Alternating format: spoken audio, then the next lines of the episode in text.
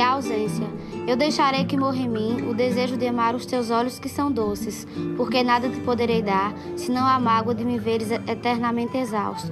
No entanto, a tua presença é qualquer coisa como a luz e a vida, e eu sinto que em meu gesto existe o teu gesto, e em minha voz, a tua voz. Não te quero ter, porque tudo em meu ser estaria terminado. Quero só que surjas em mim como a fé nos desesperados, para que eu possa levar uma gota de orvalho desta terra amaldiçoada.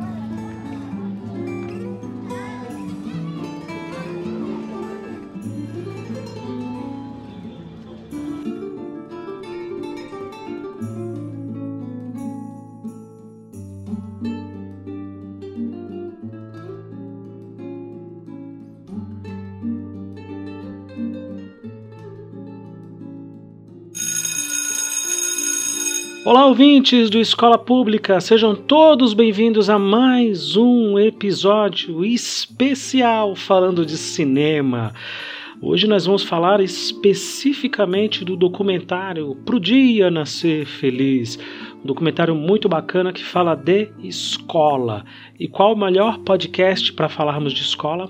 Aqui no Escola Pública Podcast. Sejam bem-vindos, o meu nome é Luciano e comigo nessa empreitada para falarmos do filme e traçarmos paralelos com a nossa realidade lá no chão de escola, lá na linha de frente, o professor Felipe Fraga professor e diretor da escola André Leão Poente, lá em Canoas, no Rio Grande do Sul. Comigo também a professora Dani Piso, que participa com a gente de lá da cidade de Suzano, em São Paulo. Vamos lá, vamos discutir isso daí.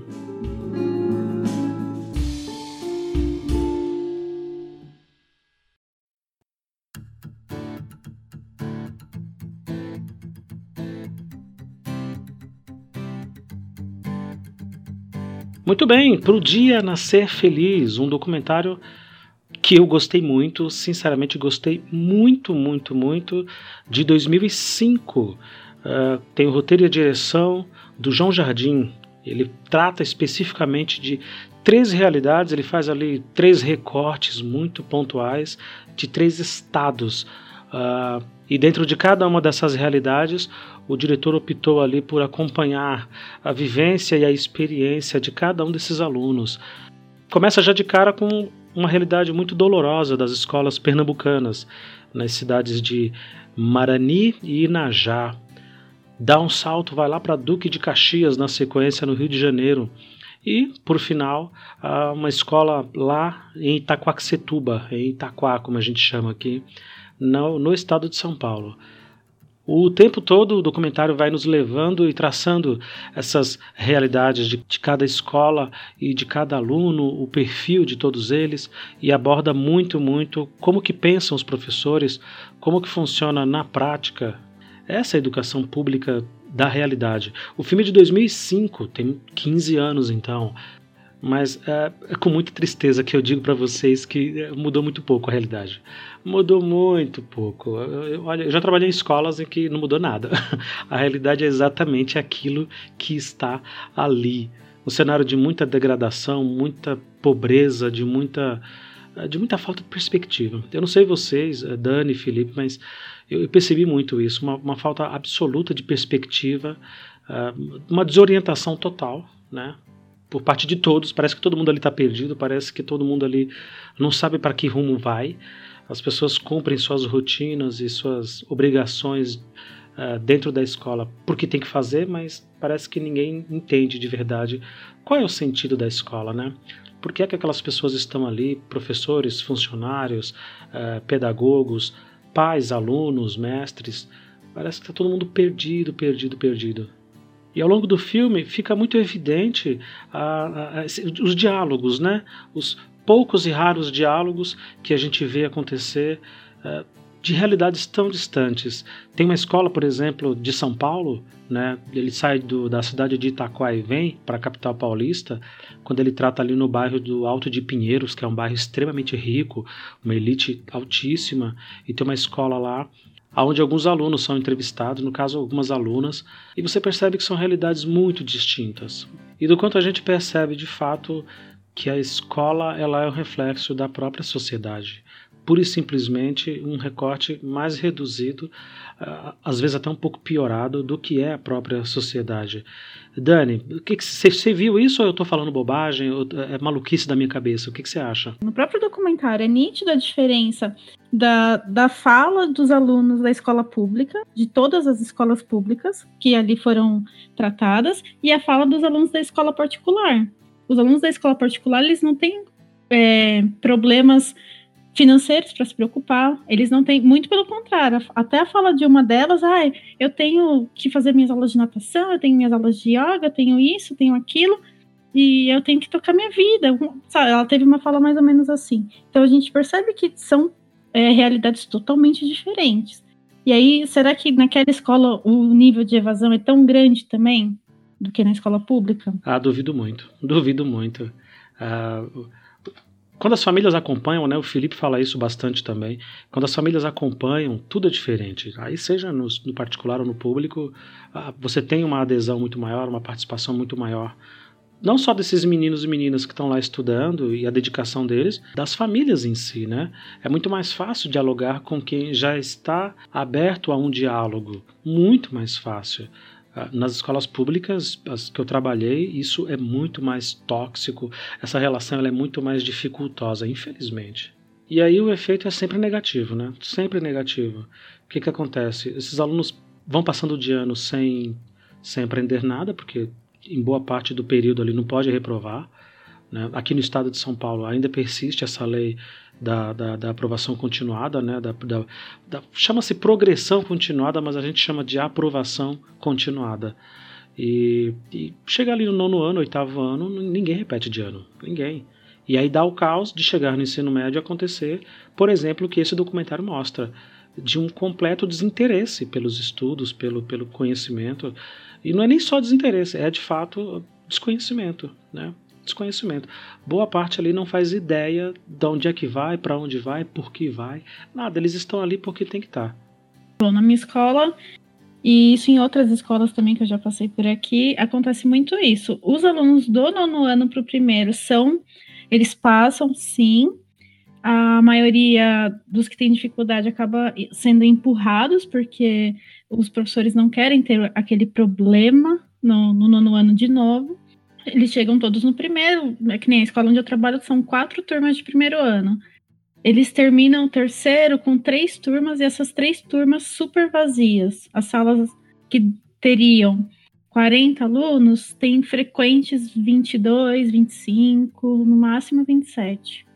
E aí a gente percebe nitidamente, né, para onde esses alunos foram, cadê? O que aconteceu com eles, né? Exato, exato. Isso que o documentário mostrou, eu gostei bastante. Foi, foi muito real, foi muito real. Vocês vão me ouvir falar muito disso ao longo dessa gravação. O documentário foi muito real.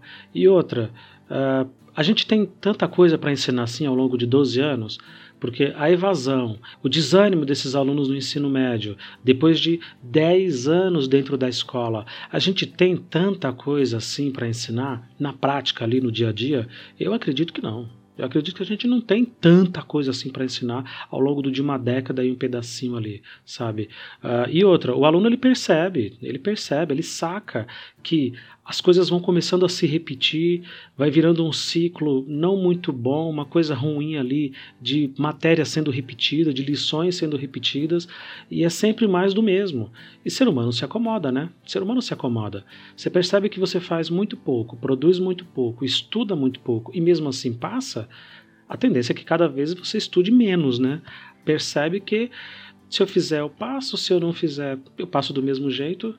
Eu tenho sérias dúvidas se a gente tem realmente tanto conteúdo para passar. Eu penso que o ensino médio do jeito que está, ele tem que acabar.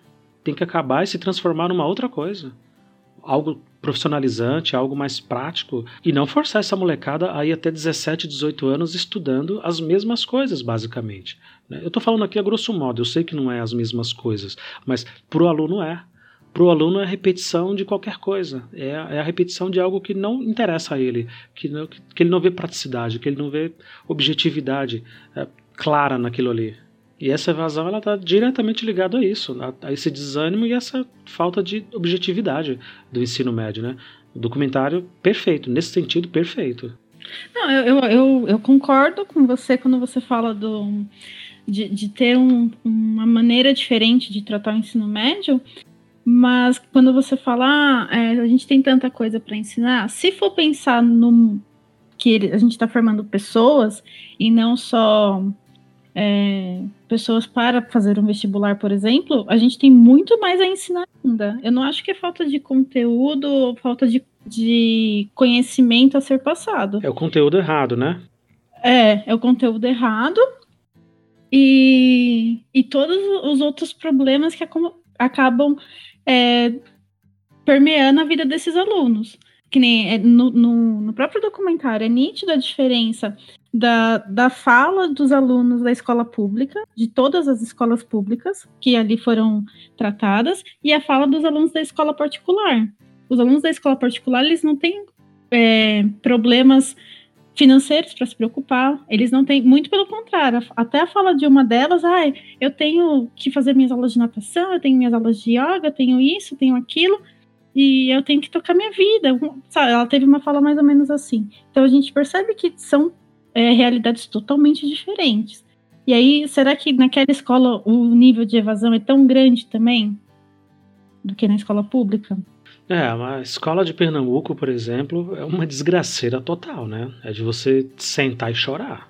Sentar e chorar, porque dos 15 dias que a equipe ficou ali filmando para produzir o documentário, eles tiveram aula três dias apenas. Três dias, porque o ônibus estava quebrado. Exatamente. Assim, num país rico como o nosso, porque nós temos um país rico, uh, o Brasil só é desigual, ele não é pobre, ele é desigual, é diferente. Você não tem dinheiro para mantém um ônibus para levar os estudantes de uma cidade para outra. Né, para quem está nos ouvindo, era, era, esse o caso. Né? Os alunos precisavam se deslocar de uma cidade ali no interior do, do, do Pernambuco para outra, porque naquela, naquela cidade onde eles moravam não tinha escola de ensino médio. Então, precisam se deslocar para a cidade vizinha. E não tinha ônibus. Não tinha ônibus. É, é de você sentar e chorar. Exatamente. E aí vai entrevistar os alunos. Ah, como é que é a escola? Não, a escola é ruim, a escola é péssima, os professores faltam, os professores não vêm dar aula, não vêm trabalhar.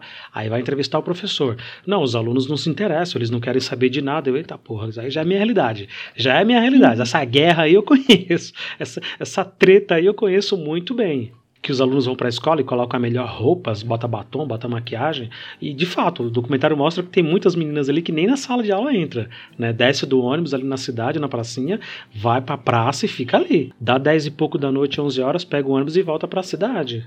Ou seja, são muitas realidades, são muitas visões de uma coisa só. Né? Não tem só preto e branco e só duas versões. São múltiplas versões. E aí dá um salto, vai para o Rio de Janeiro, lá em Duque de Caxias, ou seja, sai do Nordeste lá em cima e vem para cá para baixo no, no, no, sul do país. Uh, a minha realidade brutal de uma cidade super populosa, de muita gente, muita violência, o povo morando um em cima do outro, tudo montuado, a, a bagunça mesmo da criminalidade, dos alunos indecisos. Não, eu vou estudar, eu vou seguir carreira militar, não, eu vou trabalhar para o tráfico porque eu vou vender pó. Quer dizer, pô, caramba, eu conheço isso aí, isso aí eu conheço. Aí já fui logo me identificando, sabe? E aí eu até anotei aqui, teve uma hora lá em que, ah, não sei se foi a diretora ou a inspetora, professora, que seja, ela chega na porta da escola, na hora da entrada dos alunos, e ela começa a gritar: Segundo ano, não tem aula, todo mundo embora. Aí galera, terceiro ano, não tem aula, todo mundo embora. Não deixa nem entrar, porque não tem professor. Se não tem professor, não vai ter aula. Se não vai ter aula, o aluno nem entra na escola. Essa é a minha realidade. Caro ouvinte que está me acompanhando aqui nesse momento, essa é a minha realidade. Esse é o meu mundo. Quer saber como é que a escola pública é? Assiste esse documentário que você vai entender de verdade. É, e quando a gente trata dessa questão de, de evasão, se na minha escola, por exemplo, que o, o acesso é relativamente fácil para os alunos, porque ela fica no centro, ela tem metrô próximo à escola, né? A gente fica imaginando aquela realidade das escolas de, de Pernambuco, até aquela escola que eles estavam mostrando, que os alunos moravam numa cidade que ficava a 31 quilômetros da escola de ensino médio, né?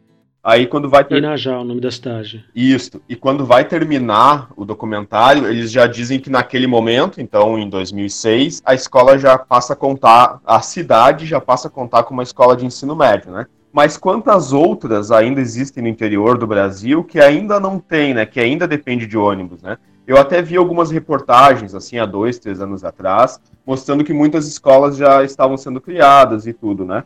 Mas ainda existem muitas que os alunos ainda passam por essa realidade, né? Eles têm que pegar um ônibus às 5 da manhã para conseguir chegar na escola às 7 e meia, 8 horas, né? Imagina o número de evasão dessas escolas, assim, né? Então, se na minha tem 60% de. tem 40 e poucos por cento de evasão, nessas deve ser mais, deve ser 60%, 70%, né?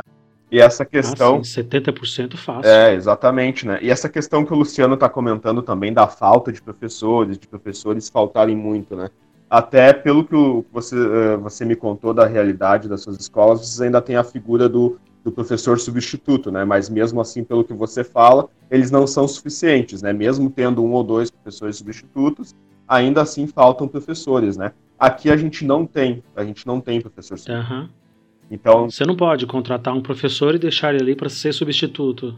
Não, não pode. A gente tem só é um professor por disciplina por turma e quando esse professor falta, a gente tem que dar um jeito, qualquer jeito, né, para manter os alunos, né? Ou então a gente tem que pedir para os professores já deixarem atividades uh, para quando eles faltam, a gente aplicar essas atividades para os alunos fazerem sozinhos dentro da sala de aula ou a gente tem que pedir para o professor de educação física absorver esses alunos de alguma forma, né? A gente tem que mandar o coordenador pedagógico, supervisor, orientador para a sala para passar alguma atividade para esses alunos, né? Ou seja, eles não, não, não é, nunca é o ambiente ideal, né? É, o documentário ele foi muito fiel e muito respeitoso, né, com todas as partes. Ele de alguma forma entrevistou quase que em pé de igualdade alunos, professores, diretores, família, Uh, em algum momento ali na escola de São Paulo, de Itaquá, a professora Celsa, eles estavam acompanhando a aula dela, e aí, depois daquela aula, os alunos iam ser dispensados, sei lá, acho que não tinha professor, enfim, depois daquela aula, iam para casa. Nessa mesma hora, a equipe foi atrás da diretora da escola, né, e perguntar: e aí, o que está acontecendo? Nós estamos aqui filmando, os alunos vão embora. E ela: não, não tem professor, os professores, boa parte não vieram trabalhar, eles têm direitos a uma falta abonada. Eu não sei como é que chama aí, o Felipe, no, no Sul. Aqui é falta justificada. É, e essas faltas abonadas, no seu caso aí justificadas, o profissional ele tem direito e pronto, acabou. Ele tem direito a faltar, ele tem um número X ali de dias que ele simplesmente não vai trabalhar e acabou, né? Fala-se muito, não, mas o diretor tem que autorizar, ele tem que permitir. Mas autoriza, no final das contas autoriza. Eu nunca vi nenhuma escola proibir, e quando proíbe, dá uma confusão danada também. Tá? Aí o grupo todo se volta contra a gestão, nunca proíbe. Então o professor ele tem direito a seis faltas no ano, mais as doações de sangue, mais os dias trabalhados ali no TRE, no dia da eleição, né? Então ele trabalha um dia, tem dois de folgas, vai acumulando isso ao longo de meses e anos, e é o caos. E é o caos porque você não tem profissional dentro da escola. Porque a lei permite que o professor falte nesses casos e tenha sua falta abonada, ou seja, ele pode faltar e recebe por, aqui, por aquele dia mesmo sem trabalhar, é um direito. Uh, o Estado permite isso, mas ao mesmo tempo ele não contrata professores para substituir. E aí, como você tinha dito, Felipe, aqui em São Paulo, nas escolas estaduais, tem essa figura do professor eventual, né? É, popularmente chamado de professor eventual, que é o professor substituto, que é uma categoria desgraçada, de maltratada e de humilhada uh, dentro da escola, porque são profissionais, como eu já disse, Lá no episódio 33, com o professor Valdomiro, uh, o nome do episódio é Professor Substituto, em que a gente discutiu bem isso daí, como é que funciona na prática. Uh, de quem vive essa realidade, essa questão de você ter que ficar o dia inteiro plantado na escola, esperando alguém faltar para substituir, para receber aquelas aulas e para poder trabalhar. Se ninguém faltar, você não recebe nada, você não recebe nem o transporte, nem alimentação, nada. Você fica o dia inteiro lá e não recebe nada. Uh, mas mesmo esses professores substitutos não dão conta, porque a quantidade de faltas é muito maior, mas é muito maior. Eu trabalhando numa escola de, sei lá, 11 salas, quase 450 alunos num único período ali. Eu já tive dias terríveis de metade dos professores faltar. Metade faltar. E a gente fica ali num verdadeiro caldeirão, num inferno na terra, daqueles alunos sem professor, nos corredores, nas escadas, no pátio, aquela correria, aquela, aquela confusão generalizada, porque não tem profissional. Então, assim, é um problema muito, muito sério. E olha, que tristeza, né? Que vê que em alguns lugares do país é assim, mas que alegria, que alívio ver que não é uma realidade apenas aqui do meu bairro, da minha cidade, da minha região. É, é, é um caos generalizado em toda a educação pública. Caramba, que, que triste, que triste.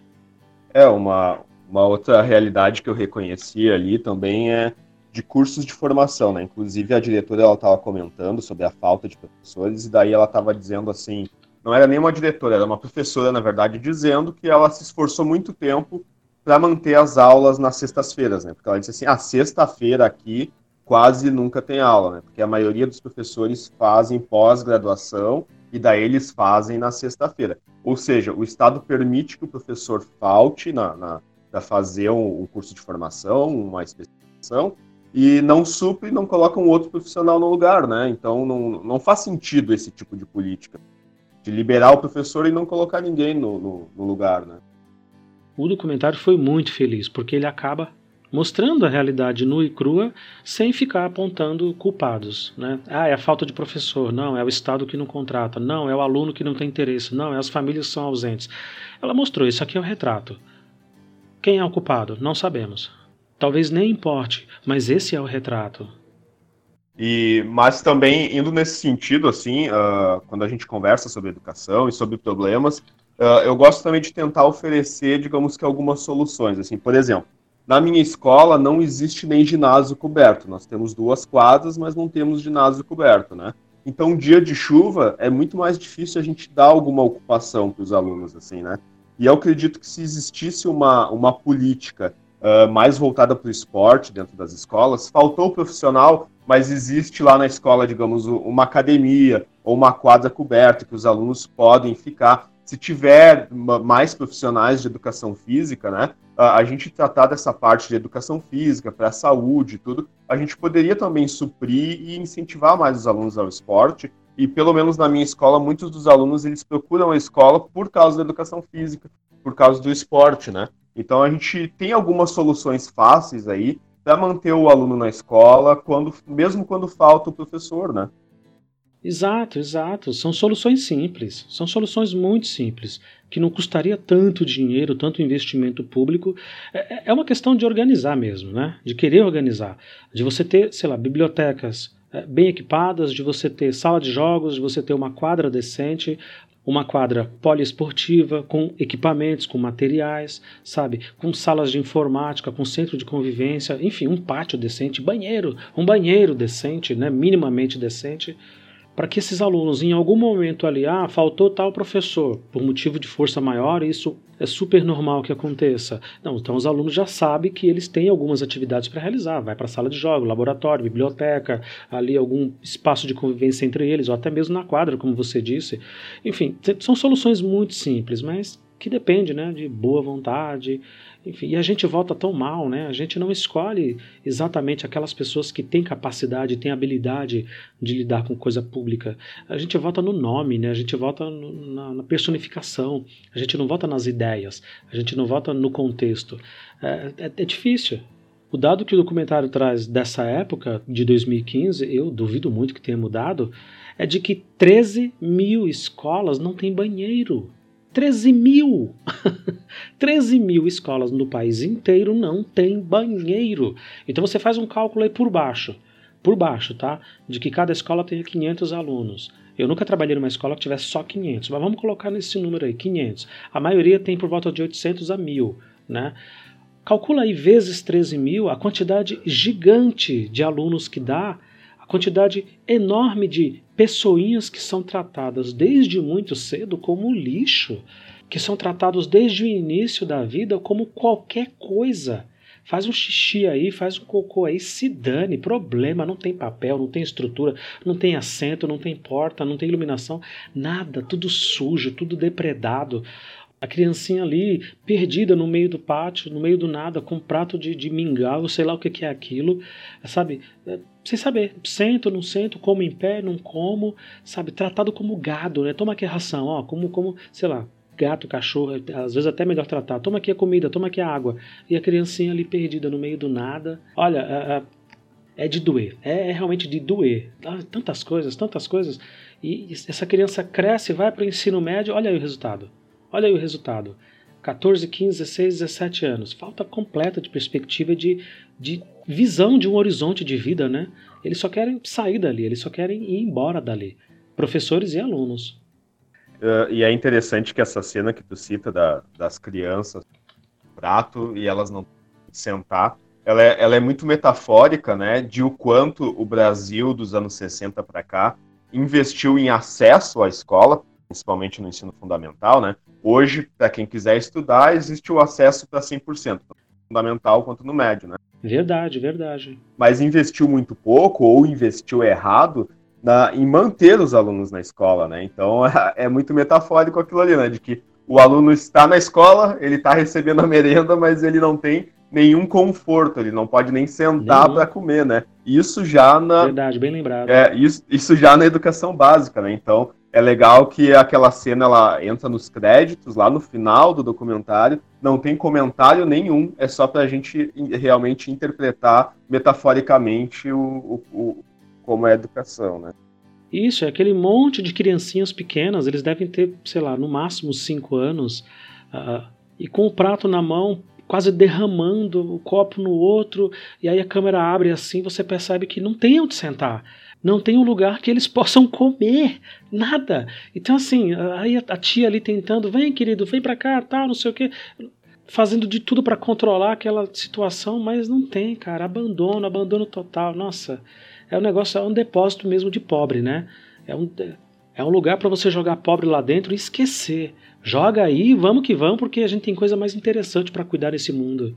Tristeza. Tristeza.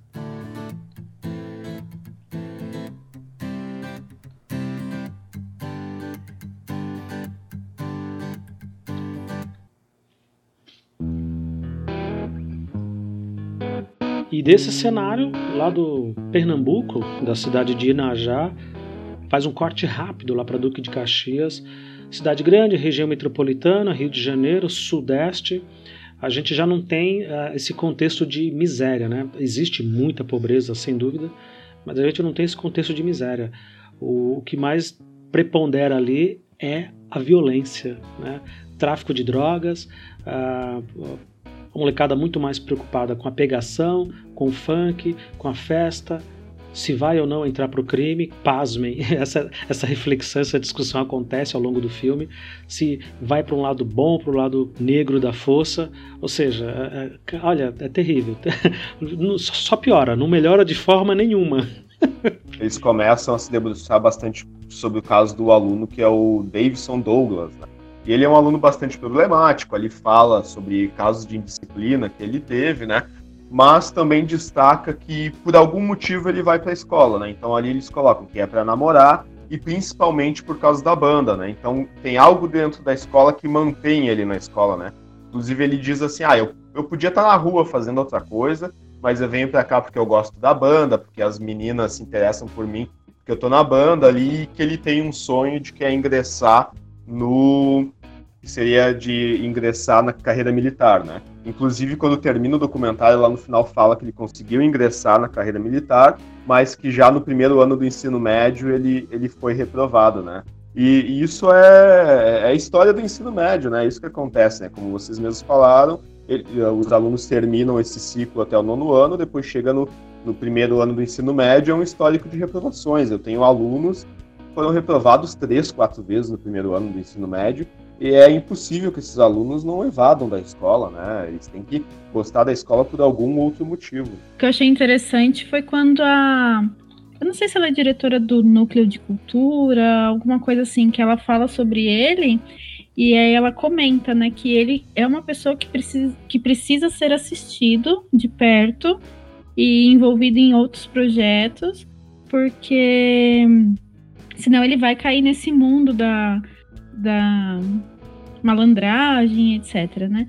E, e, e aí eu me vi nessa, nessa situação, não nessa situação, mas sendo a minha realidade, porque quantos alunos que a gente deixa de dar alguma assistência, ou o sistema mesmo não dá, porque eu não sei na, na região de vocês, mas aqui a, acesso à cultura, acesso a outros projetos é bem escasso, então não tem mesmo. E, e talvez se tivesse, talvez se se tivesse outras, outras alternativas, muitos alunos não, não seriam, entre aspas, resgatados, né? E esse, esse menino eu fiquei. Quando a, essa diretora do núcleo falou, essa pessoa do núcleo falou, eu fiquei bem. Eu falei, nossa, realmente, né? Eles de repente estão indo para um, para um outro caminho por não ter acesso a, a outras alternativas, né? É, esse para mim foi um momento de mais mal-estar possível. Mais do que quando retratou a miséria e a, e a absoluta falta de, de, de esperança né, das criancinhas e dos jovens lá no Pernambuco. Quando começou a mostrar esse Douglas, nossa, é, meu, meu estômago embrulhou, porque esse é o tipo de figura com, com o qual eu tenho imensa dificuldade de lidar dentro da escola. E esse ano, especificamente 2020, uh, tem sido um ano muito difícil porque esse é o perfil de aluno né, desse Douglas que eu tenho lidado. E é justamente o que eu não gosto. que eu não gosto. É aquela malandragem, aquela malemolência, porque eu faço, eu aconteço e não sei o quê. Ah, isso mesmo, a professora é gostosa mesmo. Caramba, os caras estão filmando, os caras vão, vão publicar aquilo, os caras vão divulgar aquilo. E ele não tá nem aí. E ele fala mesmo que ele quase foi expulso, que deu problema, que o marido da professora ia pegar ele e não sei o quê e tal tal. E aí, mas você se arrependeu? Eu não, ela é gostosa mesmo. Nossa, realmente caíram todos os filtros. Você já não tem mais. Uh, essa molecada já não tem mais ideia do que é que fala ou deixa de falar. Uh, não tem, não tem mais limite. Né? O limite ficou lá atrás, ó, anos e anos atrás. Que pena, que pena a, a Dani até comentou no início ali, falando assim, ah, como que é a evasão nas escolas particulares, né? Eu acredito que ela seja muito baixa, se chegar a 10% é muito, exatamente por causa desse suporte familiar, né? Se o pai está pagando a escola, ele vai fazer questão que o filho esteja rendendo na escola, né? Por isso que vai ter pouca evasão, né? E realmente, como o Luciano comentou agora, né? Uh, o que faltava para aquele Douglas ali era uma referência. Provavelmente não tinha referência ou não tinha algum familiar, ou pai, ou mãe, ou eles eram distantes de alguma forma, né? Porque como o Luciano já repetiu em diversos episódios aqui do Escola Pública Podcast, o qual é a diferença das escolas públicas das escolas particulares que faça com que os alunos rendam mais nas particulares em alguns casos? É a presença da família nas escolas particulares. Os pais estão sempre lá para pegar o boletim, eles estão sempre lá para ver como é que o filho está saindo na escola, né? E geralmente é isso que, que, que faz falta, né? Para os alunos renderem na escola. Né? Na particular, eles têm a família mais estruturada, né? E, e, e, na minha escola mesmo, nas escolas que eu trabalhei, os alunos que são problemas são os alunos que não têm uma referência de família, né? Então, uh, é, é isso que, que faz falta mesmo para manter o aluno na escola. É, é uma questão que eu tenho me batido bastante nos últimos tempos. Eu tenho dois filhos adolescentes e eles estão aí com 15, 16 anos. E é, o que, que, é que influencia, né? O que é que pode, de fato, determinar para que lado o adolescente vai quando fica adulto? O que é que a gente precisa fazer? O que é que a gente precisa dizer? Quais influências a gente pode aprimorar no sentido de dar uma boa educação, uma boa orientação? E no caso foi o que você disse, Dani. Ele teve ali uma, uma, insistência do, do núcleo de artes ali da escola, a questão da música, da banda, que era um negócio que ele gostava bastante. E no final parece que, segundo o Felipe resgatou aí, ele foi mesmo para a carreira militar. Mas não é simples, não é tão simples. Uh, na sala de aula eu vejo com muita clareza, muita clareza, uh, os filhos e filhas de pais e mães presos, por exemplo, né?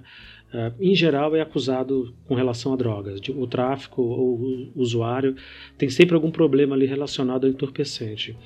E você percebe de fato o quanto aqueles jovens estão destruídos. Eles estão literalmente em pedaços. E a reação é sempre uma, uma, uma agressividade. Né? A, a, resposta a essa, a essa experiência, a essa vivência é sempre de forma agressiva de que eu vou ser o tal, que eu vou acontecer, que essa escola, que ninguém manda em mim, que esses alunos são todos babacas, esses professores são os idiotas. É sempre uma coisa muito raivosa. E aí a gente padece mais uma vez porque no momento em que não tem nem professor para dar aula, que dirás ter um pedagogo, que dirá ter um psicopedagogo, que dirás ter uh, uh, um psicólogo, sabe, um, um, grupo ali de saúde mental uh, que possa nos, nos, dar suporte nesse sentido. Tem nada, tem nada. Tem banheiro na escola, imagina que vai ter psicólogo na escola. Essa falta de estrutura familiar, né, acaba esses alunos que já estão numa idade que, que vão para o mercado de trabalho e tudo, e, e, acaba gerando essa pressão sobre eles, né? Ah, minha família tá numa pior, eu preciso fazer alguma coisa, ou a mãe começa a pressionar, o pai começa a pressionar, quem quer que seja. E aí esse adolescente acaba tendo, é, ele se vê obrigado a procurar outros recursos, outras maneiras de continuar sobrevivendo, né? Porque é, tá faltando comida, tá faltando roupa, tá faltando. E aquela pressão em cima deles. Ah, a escola vai ser secundário. A escola vai ficar para outro plano, a educação vai ficar para outro plano, né? Deixa de ser prioridade. Ô Dani, pior. Muito pior. O Reinaldo, o Reinaldo Constâncio, que já participou aqui com a gente de inúmeros episódios, ele fala isso sempre. A escola vazia, caótica, só tá o esqueleto lá, não tem nada dentro da escola. Ele usa até a expressão: ah, a escola não tem parquinho. E eles vão para a escola, e eles frequentam a escola, e eles são assíduos na escola, né? Ah, não é porque o pai e a mãe obriga, porque se isso fosse verdade, não tinha tanta evasão também. Tá? Exatamente. A partir do nono ano, ensino médio, a evasão ela é terrível. Mas eles vão, a escola não tem nada de, de interessante para eles. A não ser o amigo, socializar, namorar, jogar futebol, bater um papo, ficar ali trocando ideia, jogando joguinho no celular. Eles vão para a escola. Tu imagina se tivesse uma estrutura você imagina se tivesse uma estrutura digna, se fossem tratados com dignidade e houvesse realmente um propósito, né? Se na, na, na a placa lá fora dizendo escola significasse alguma coisa para eles na prática. Tu imagina, eles vão para a escola sem ter nada. Imagina se tivesse.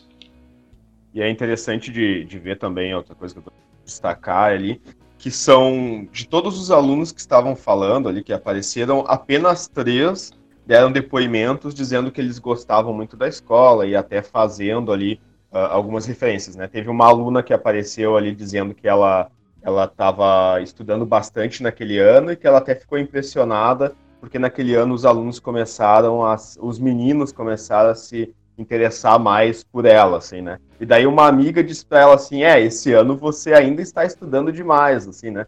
O quanto o aluno que gosta de estudar, ele é minoria e acaba até sendo estigmatizado, né? Aquela menina também lá do, do, Pernambuco, que fala no início, que é a Valéria Fagundes, né? Ela gostava muito de literatura e de poesia, ela até recita, ela reescrevia algumas poesias escrevia ali, e ela dizendo que os professores não acreditavam que ela que escrevia aquelas poesias, né? Então, nem os professores incentivavam uma aluna que gostava, que gostava de estudar. E depois eu estava procurando alguns vídeos ali no YouTube, tudo sobre esse documentário. Então ela foi para São Paulo depois para dar algumas palestras junto com o João Jardim ali sobre o documentário. Ela depois terminou o ensino médio na, na cidade dela, né, porque ela fazia o magistério na outra cidade, que ficava a 31 quilômetros. Daí, quando a escola inaugurou, ela terminou na cidade dela, só que ela terminou o ensino médio normal, né? E daí hoje ela está fazendo jornalismo e ela está produzindo um documentário sobre a cidade dela, né? Então, ah, que legal. É legal de ver essas experiências, mas como essas experiências são minoria, né?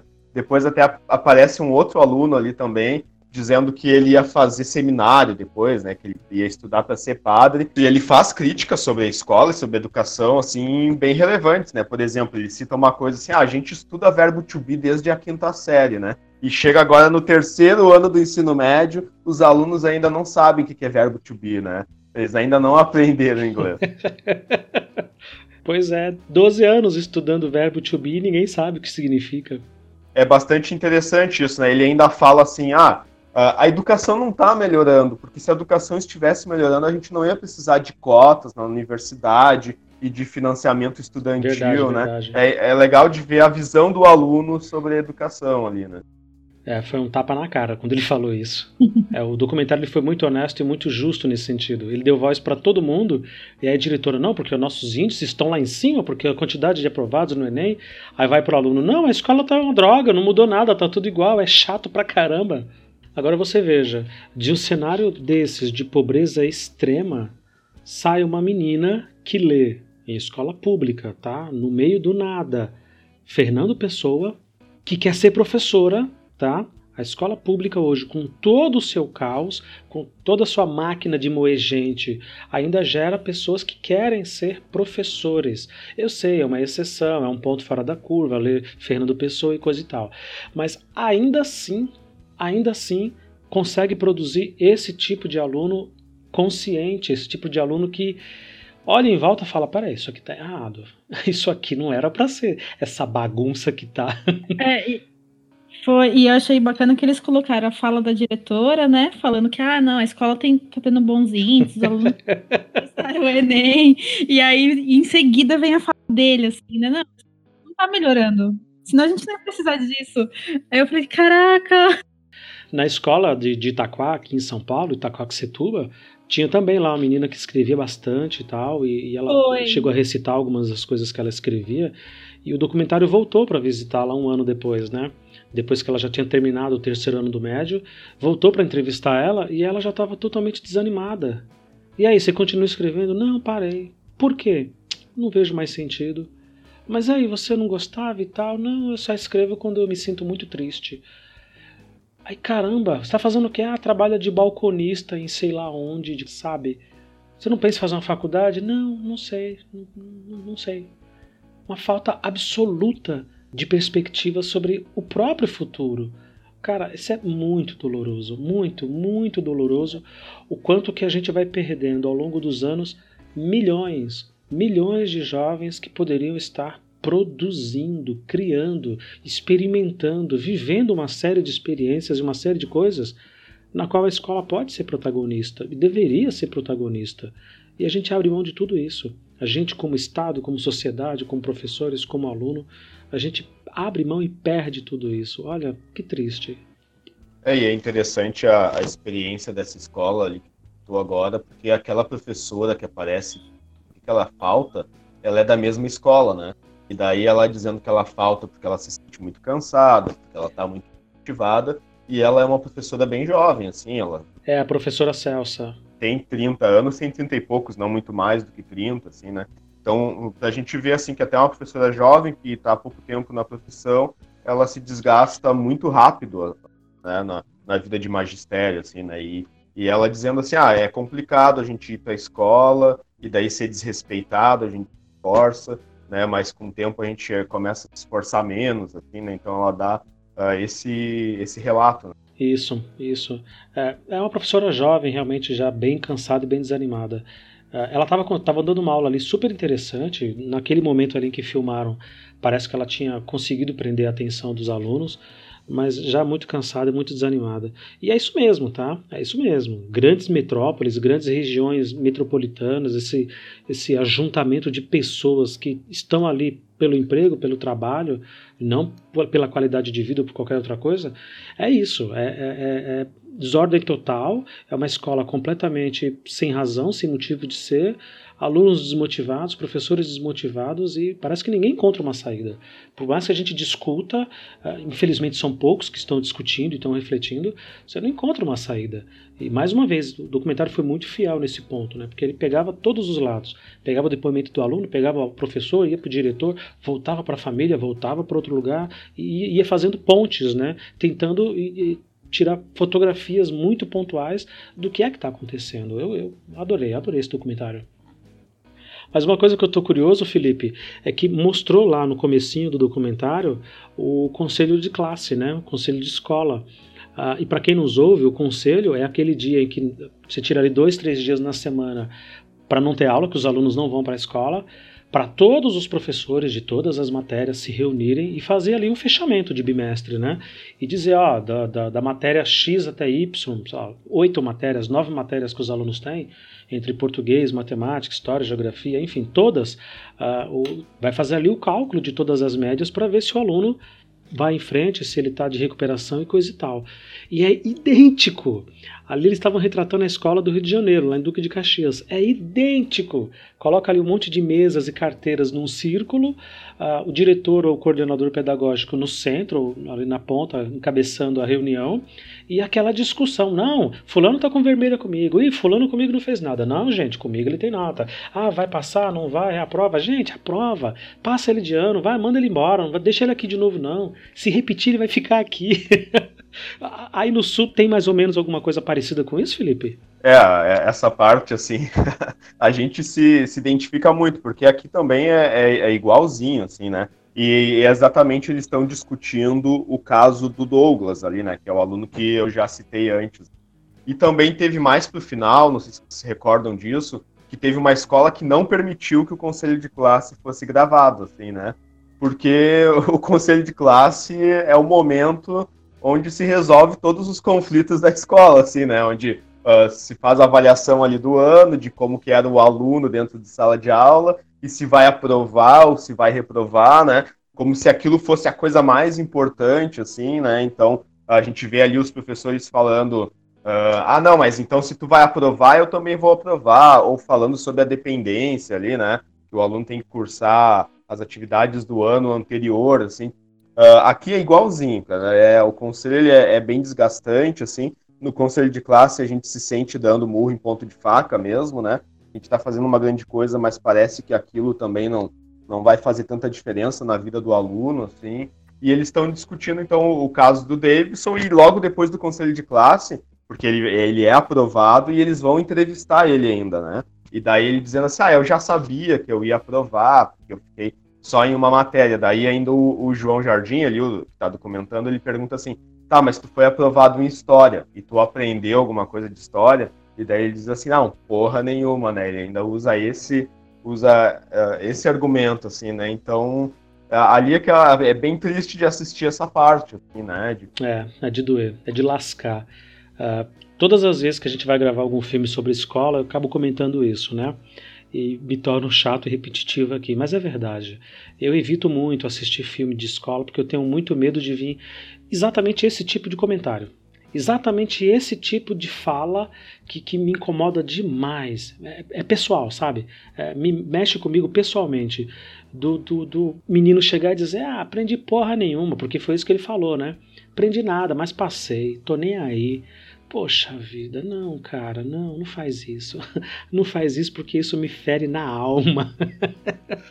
E essa, e essa malemolência, essa malandragem, esse jeitão assim descolado, de não tô nem aí, quero que se dane, essa postura me incomoda muito, muito. E, e é de grandes cidades. Eu, eu nunca tive em Duque de Caxias, eu não conheço, mas a realidade que eu vivo aqui é exatamente essa, é idêntica, não tem diferença nenhuma. O meu medo desse tipo de, de retratação, esse tipo de, de, relato assim, em filme, documentário, enfim, na mídia de uma maneira geral, é, é glamorizar essa ignorância, né? É glamorizar a, a estupidez propriamente dita. Há alguns anos atrás, alguns anos não, acho que ano passado, em 2019, a, a MC Mirella, que eu não faço ideia de quem é, eu fiquei sabendo naquele momento, ela foi na porta da escola em que ela estudou quando ela era mais jovem e ela filmou a si própria dizendo para os alunos que estavam saindo do, do, de lá de dentro da escola, dizendo para eles: olha, estudar não dá nada, vocês são tudo um bando de, de, sei lá, de otários, vocês não tem que estar aqui, porque estudar não pega nada, isso aqui, isso aqui é perda de tempo. E eu fico morto de medo de que isso se propague e que cada vez mais essa seja a fala predominante, né? De que estudar não é nada, de que escola não é nada, de que a gente não tem que se importar com isso, de que eles não têm que se importar com isso. E, e, é doloroso. Eu, eu, assisto isso com, com embrulho no estômago. Eu não gosto, eu não gosto. É, aí que eu, que eu queria destacar, assim, a primeira vez que eu assisti, eu lembro que quando eu, eu vi essas cenas dele, uh, também me deu até um pouco de raiva dele, de ver ele falando isso, que ele disse sobre a professora, que mesmo assim ele foi aprovado e tudo.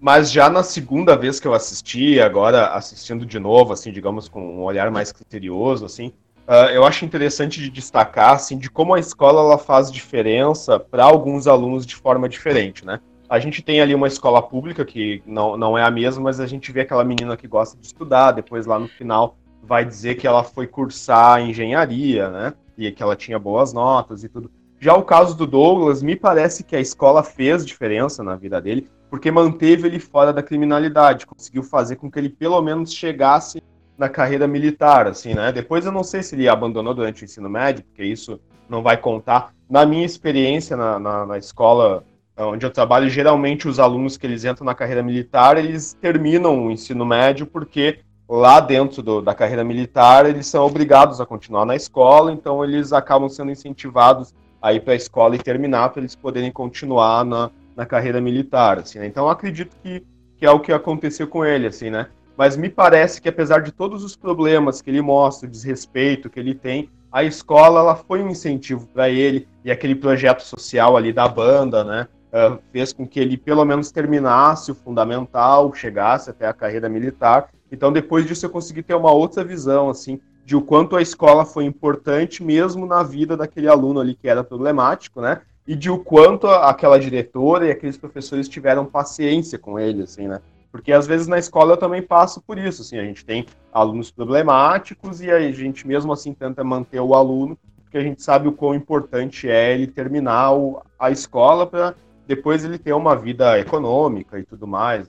Então, uh, quando a gente assiste mais de uma vez, eu acho que a gente consegue ter outras interpretações. Mas a primeira vez que eu assisti, eu lembro também de ficar revoltadíssimo de ver esse aluno, assim. E nas outras eu já consegui ter um, um pouquinho o olhar da importância da escola na vida daquele aluno ali, né? É, eu tô te ouvindo falar e já tô começando a pensar que talvez eu mude de opinião quando assistir pela segunda vez. Quem sabe? Porque se de alguma forma ele não aprendeu porra de história nenhuma, como ele mesmo disse, em algum momento ele vai desenvolver o caráter. Eu espero que de fato a, a carreira que ele escolheu tenha dado certo, já faz 15 anos isso, né? E que ele tenha sido feliz e tenha repensado valores e, e tenha incorporado outros valores além dos que ele já tinha e tenha de fato melhorado. Uh, mas a minha realidade é essa, tá? Para quem quer saber como que é o meu dia a dia em escola pública, é exatamente isso daí. É ter que lidar com esse tipo de figura, com esse tipo de personagem que vai para causar, que vai para tumultuar e que não tem medo de nada, não tem medo de polícia, não tem medo de, de, de, de autoridade, não tem medo de nada, não tem medo de nada. O negócio ali é a glamorização do crime, da, da desordem e sempre que possível ser o destaque de tudo, né? Ser ali o ponto principal para chamar a atenção de todo mundo. Sim, é, só comentando a sua fala, fica meio incomodado quando, é, quando você assiste essas coisas, né? Que acha, enfim, que pode incentivar. Incentivar isso. Pode incentivar o comportamento dos alunos. Eu já, eu já vejo por uma outra visão. Eu acho que é importante mostrar, sim, eu acho que esse tipo de documentários, de filmes, deveriam ser muito mais é, divulgados, porque as, muitas vezes as pessoas não têm noção do que é. Quando a gente comenta, assim, principalmente ah, dentro da família e tal, que nem eu sou a única professora da minha família. E aí eu vou comentar para pessoa, ah, mas isso é exagero. Eu falo, gente, não é, vocês não têm noção de como acontece, de, de quantas pessoas têm nessa situação, de quantos professores passam por momentos de violência dentro da escola, ou de quantos alunos é, em situação de risco tem, a, a, galera não, não percebe isso, assim. Então eu acho, eu já sou do contrário, falo que todo mundo tinha que assistir um documentário como esse, é, tinha que, que ver como que acontece para ver se, se gera uma conscientização, né? Difícil, porém, tem esperança ainda. Sim, claro, é por isso que nós estamos lá. É por isso que a gente está lá e lá permaneceremos. Eu, você, Felipe, todos nós aqui de escola pública, com certeza. Com certeza. Outro, outro ponto que eu achei muito feliz desse foi a questão dele ser totalmente isento de partidarismo, né? Ele não, ele só mostra dados que o, que o governo, que o MEC deu, alguns dados, e discute a educação mesmo. Em momento nenhum ele está atacando ninguém e nem defendendo alguma ideologia, né? Ele está puramente mostrando a realidade da educação no Brasil. Eu achei, eu achei isso assim primoroso. Você vê do lado oposto, quando em algum momento ali do comentário eles passam a acompanhar o Colégio Santa Cruz, né? Que é uma escola super tradicional, particular, para gente muito rica, na, ali em Alto de Pinheiros, na zona nobre daqui de São Paulo, da, da Zona Sul. Uh, e tem aquelas três meninas ali, elas estão discutindo coisas de meninas ricas, né? E de fato elas não têm como discutir sobre outra coisa, sobre outra realidade, porque elas não conhecem, elas próprias dizem isso. A gente vai fazer o quê? A gente nasceu numa família que tem condições, a gente tem uma ideia de que o mundo não é isso daqui, não é só isso daqui, mas o que, que gente vai fazer? Né? A gente tem as nossas prioridades, as nossas demandas, as nossas necessidades, e, e cada um corre atrás da sua própria frustração. E não é que elas sejam ricas ali, que elas não tenham. Isso é que é engraçado, né? As tristezas e, e, a, e, a, necessidade que elas demonstram ali, que elam desabafam ali, choram e tudo, enfim. Quem assistiu o documentário sabe de qual parte nós estamos falando. Dores e angústias, é, independente da classe que você vive, né? É, em contrapartida, lá no Nordeste, a angústia da menina é a da professora que duvida que foi ela que escreveu aquele texto, porque tá tão bem escrito, tá tão bem elaborado e desenvolvido. Não, não foi você que escreveu isso daqui. E ela fica brava, né, com a professora, porque a professora, dado o contexto e, e, e o que ela tem ali dentro da sala e dentro da escola, ela duvida que aquela menina tenha tido capacidade de criar aquele texto. É isso. São questões sociais, questões de, de angústias desses alunos, dessas meninas, desses meninos. E, e, nós aqui no meio, nós professores, assistindo a tudo isso, às vezes não tão passivamente, às vezes um pouco mais ativos, mas abobados, abobados e assustados, porque a, a gente está tão perdido quanto a, a, cada um desses alunos, de uma maneira geral. Exatamente. Eu achei, hum, nossa, fantástico assim o, o modo como foi feito, produzido. E não tem narração, vocês repararam? Tá aqui, a imagem é essa, o contexto é esse, assiste aí. Não tem ninguém narrando, te conduzindo. É interessante como o documentário ele vai mostrar várias realidades e ele vai a fundo na questão da criminalidade e do, dos alunos que esse meio, assim, né? Porque, inclusive, ele, ele vai pegar mais ou menos o contexto dos alunos, ele fala lá sobre o, sobre o Douglas, depois ele vai mostrar aquela menina que ela fala assim, ah, o meu pai uh, ele não dá bola nenhuma para mim. Eu até já pensei em processar ele para ter uma pensão e tudo. Só que daí ele tem outros cinco filhos, né? Então, é verdade. desempregado, né? Tu vê a aluna falando disso. Para depois disso ele já ir para aquele caso daquela menina que assassinou uma colega dentro da escola, né? Esse é o. Nossa, é, é mesmo. Digamos que o pior momento do, do documentário, assim, né? E daí mostra ainda o relato dela e de um colega de como aconteceu, né? De que ela estava numa festa, aí a colega não deixou ela entrar nessa festa, e daí, como ela ficou muito revoltada com aquilo, ela chegou, acho que na segunda-feira lá, e matou a colega a facadas, assim, né? E não mostrando nenhum arrependimento do que ela tinha feito. Assim. E depois eu estava vendo algumas entrevistas do João Jardim sobre o documentário e ele dizendo que ela chegou a ser presa e quando ela saiu da cadeia ela foi assassinada por pessoas ligadas àquela aluna que ela matou, assim.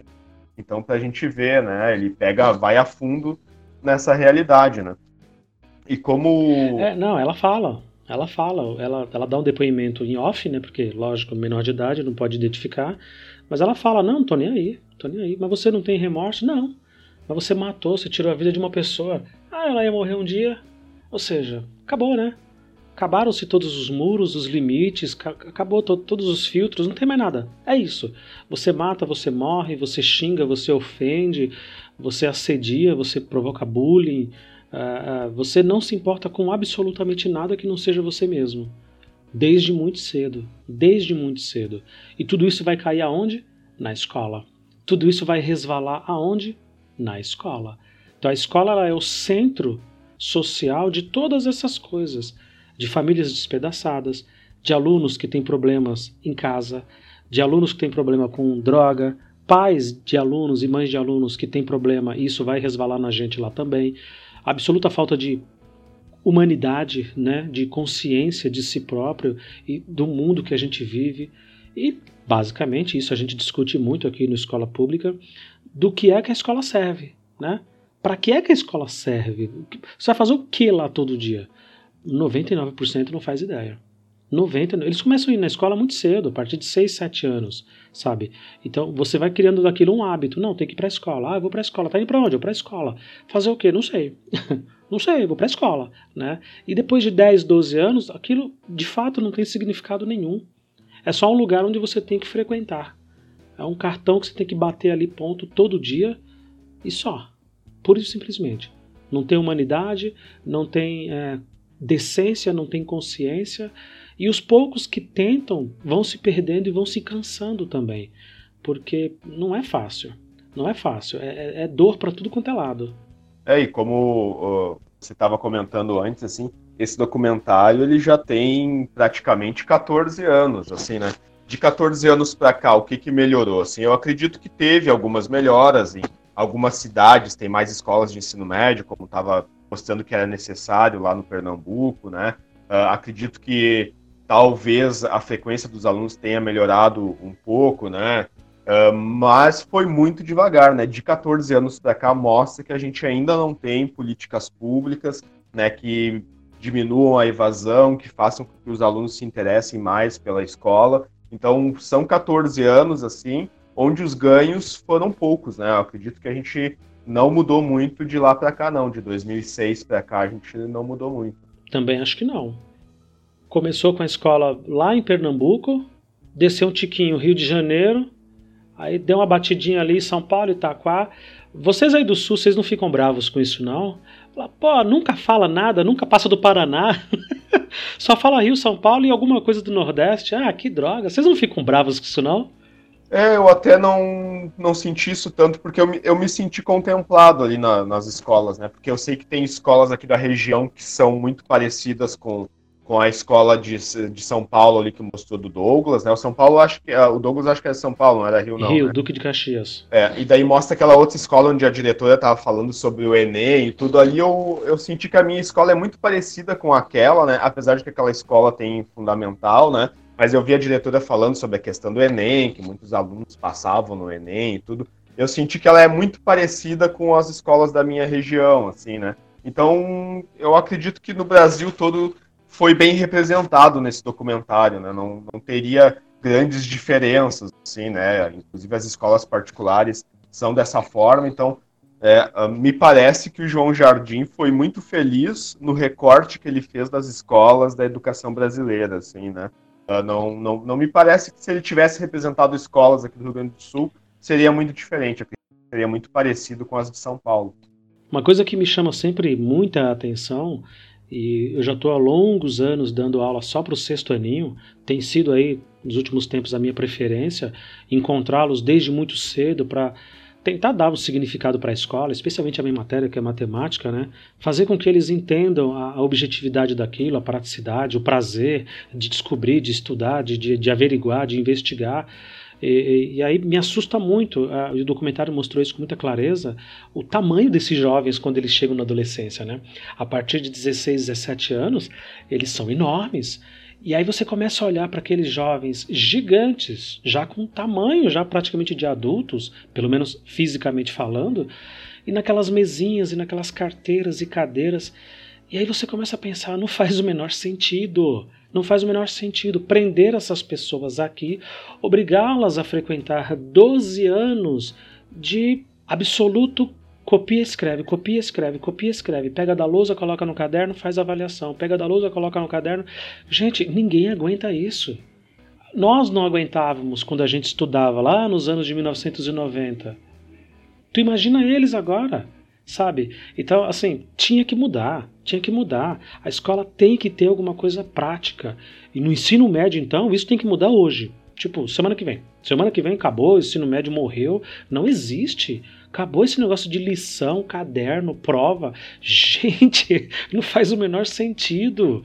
Não faz. Sabe, tem, tem, que haver experimentação, tem que haver ali, ó, manuseio de alguma coisa, tesoura, papel, cola, madeira, eletroeletrônico, sabe, carcaça de computador, de celular, alguma artesanato, alguma coisa eles têm que manusear para que aquilo crie uma habilidade, para que eles desenvolvam competências de verdade, não só no papel, como a gente diz, não competências, habilidades, mas de verdade. E no ensino médio não dá mais para deixá-los sentadinhos ali em fileiras organizados, o professor em pé passando lição. Olha, me assusta, me assusta. E eu cada vez que vi uns cavalão lá no documentário, eu ficava olhando e pensando, não é, realmente, vai convencer uma pessoa deste tamanho a, a copiar alguma coisa no caderno? Não vai, não vai, não vai. Olha, é receita para fracasso. Quer um tutorial de como realizar um fracasso? É aquilo ali, ó. Faz exatamente daquele jeito que dá certinho. Foi interessante na, nas minhas pesquisas sobre documentário, né? Que sempre que eu assisto um filme, um documentário, alguma coisa, eu vou pro YouTube, vou atrás de podcasts de pessoas falando sobre ele, né? Aí eu encontrei um canal de um professor, que o nome do canal é Literatura e Mundo, do professor Eurípides Braga. E daí ele fez um vídeo comentando esse documentário, né? E é legal que ele, que ele fala assim, ó, que as referências que a, a maioria da população tem, é o brasileiro médio, sobre escolas, principalmente ensino médio, é a malhação. Né? E daí ele diz assim, né? compare, compare esse documentário com a malhação, né? Ele diz, não, o bom desse documentário é que quem assistir vai lembrar que existem outras realidades, que o ensino médio não é só a malhação ali, né? O, Verdade. Achei interessante, realmente, a imagem que as pessoas, pelo menos das cidades de centro, têm do ensino médio, é, é a malhação, assim, eles acham que, que, que a, a escola é uma maravilha, que tem professor o tempo todo e que está muito bem feito, assim, né? Uh, realmente a referência das pessoas é a malhação e é bom que esse documentário ele vem para isso. Pena que eu acredito ele é pouco assistido, né? Nós mesmos assistimos porque nós somos professores, ele é assistido em faculdades de educação, mas du duvido que as pessoas em geral assistam ele, né? Uh, esse documentário, por exemplo, ele nunca teve nem no Netflix, então, apesar dele estar disponível no YouTube, o número de acessos dele uh, não é muito grande, não. Não, não é, imagina. Você acha que alguém vai perder tempo para assistir um documentário para falar de escola pública da quebrada, da periferia do Pernambuco? Imagina. Imagina, o grande público, o grande acesso e audiência está tá, tá, tá se lixando para isso. Está se lixando. Pelo contrário, olhar essas coisas às vezes é como olhar no espelho incomoda, incomoda demais, causa um, um, um, desconforto ali muito grande você uh, verificar o que é a tua realidade. Você quer fantasia, você quer coisas que abordem mundos distantes, né? Imagina assistir isso é ruim. E a própria novela Malhação que você diz, Felipe, ela começou em 1995. Eu era moleque ainda, eu estava na escola. E eu me lembro de assistir aquilo e dizer, peraí, isso aí é uma escola? Parece um clube, parece um shopping. Cara, quanta gente bonita, né? Quanta gente bem cuidada, bem, bem vestida. E os conflitos, né? São todos conflitos, às vezes até fofinho. Ah, seu patife. Ah, seu filho da mãe. Ah, eu vou te pegar. E eu, caramba, que que isso é uma escola? Isso não parece nada com a escola, nada. Ai, ai. E aí as meninas da minha sala assistiam e adoravam, adoravam os personagens. Tinha um cara, ah, eu, tinha um cara que falava lá, ah, eu li isso num livro. Ah, e ficava repetindo esse bordão o tempo todo. Não, eu li isso num livro. Você assistia, Dani? Você, você curtia assistir o Mocotó? não. não. Pra começar, que minha mãe nem deixava eu assistir. Eita, que mãe malvada! Não, então, ela achava que era. que era que ia me influenciar ou coisa assim. Pode, pode até ser por isso que eu ainda tinha um encanto com a escola quando eu estudava. Nossa, que absurdo, não, credo. Olha aí, que mãe malvada. Olha o resultado. Proibiu a menina de assistir Malhação, ela achou que escola era uma coisa legal e foi ser professora. Pô, pior ainda, professora de biologia. Biologia, que maluquice. De biologia, olha. Que absurdo, né? Que maluquice. Mas ensinar mitocôndria. Isso nem é importante. É importante mitocôndria. Quem em santa consciência interessa em estudar mitocôndria? Pior ainda, ensinar mitocôndria. Quem sem consciência se interessa em estudar pi? é verdade. Ninguém, né? Não sai pra nada. Então.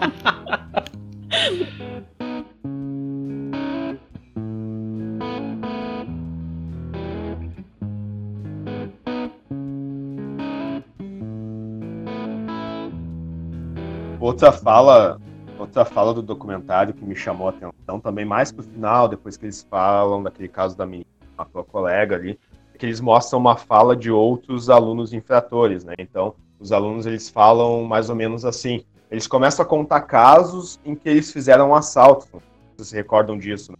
E daí eles daí eles dizendo assim que ah, que, ele, que eles roubavam mesmo e eles dizendo assim, a, eles ainda descrevendo como é que eles faziam com a arma na mão, e eles ainda falam assim, ah, eu faço mesmo, porque os políticos também roubam. Eles falam assim, né? É. E eles ainda dizem assim, ah, e a, a sociedade está só colhendo o que ela plantou, né? E ainda os alunos falam, falam isso, assim, de que uh, justificando Exato. a criminalidade pela forma como eles são tratados ou do, do que eles não têm, assim, isso também me, me chamou muito a atenção. E no documentário quando ele está fazendo essa fala, então a, a câmera tem uma câmera sobrevoando a cidade, mostrando prédios, e ela vira para a favela. Paraisópolis. Né? Isso, Paraisópolis exatamente. e Heliópolis. Aqui na zona sul de São Paulo. Fica ali grudado com o Morumbi, né? que é o bairro de classe altíssima, né, de gente muito, muito rica, com muitas mansões e condomínios riquíssimos. Uh, e é justamente aquilo que o documentário mostra. Né? É bem famosa, inclusive, essa foto, né? esse, esse, tipo de imagem, do contraste ali de condomínios riquíssimos, com prédios maravilhosos e majestosos e gigantes, e enfim. Do lado você tem uma parede e divide já a favela e aquele amontoado de gente e o povo ali lutando para sobreviver, literalmente, né? Lutando para sobreviver. É assustador.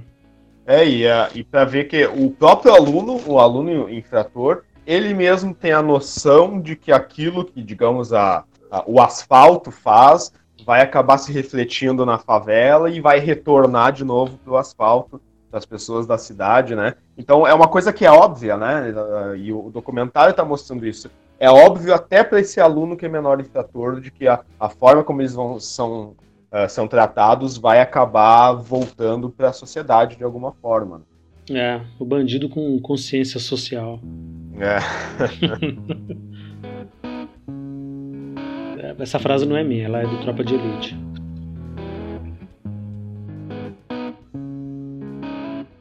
E na. Tu vai querer dar nota para documentário também? Vamos, vamos lá. O professor tem que dar nota. e tu, que assistiu pela primeira vez, então, qual foi a nota que tu daria? Olha, uh, de todos os cinema e escola que nós gravamos até agora, eu nunca dei 10, né? Não me lembro de ter dado 10 em nenhum. E eu vou dar 10 pro documentário Pro Dia Nascer Feliz.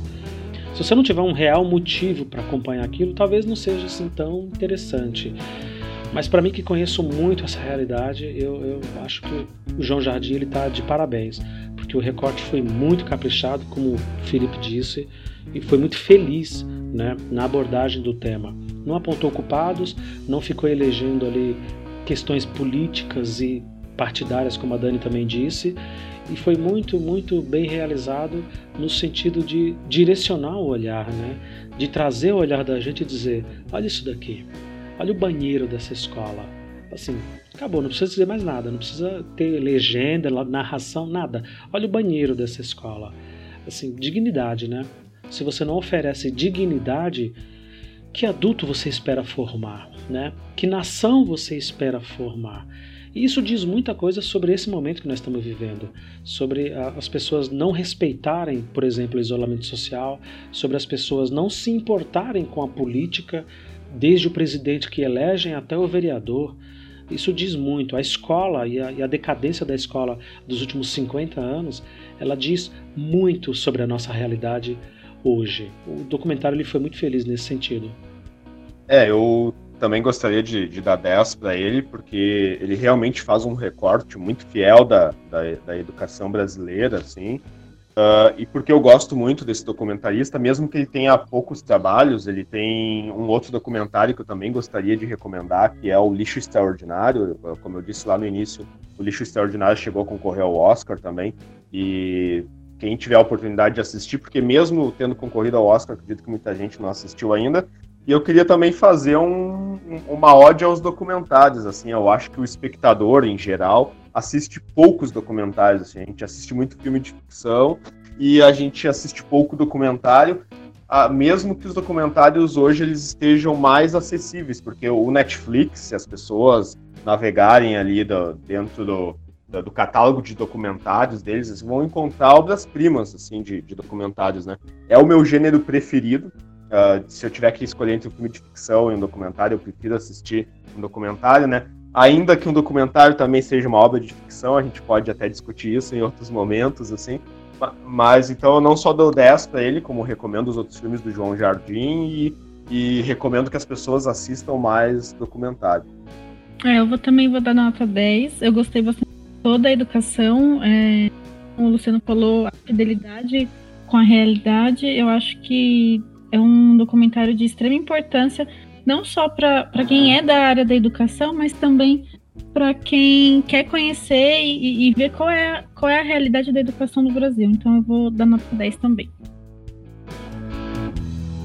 Então, para vocês que nos ouviram até aqui, nosso muito obrigado. Eu gostei bastante de gravar esse episódio. É, obrigada, Felipe. Obrigada, Luciano. Alô. Alô. E é isso. Até o próximo episódio.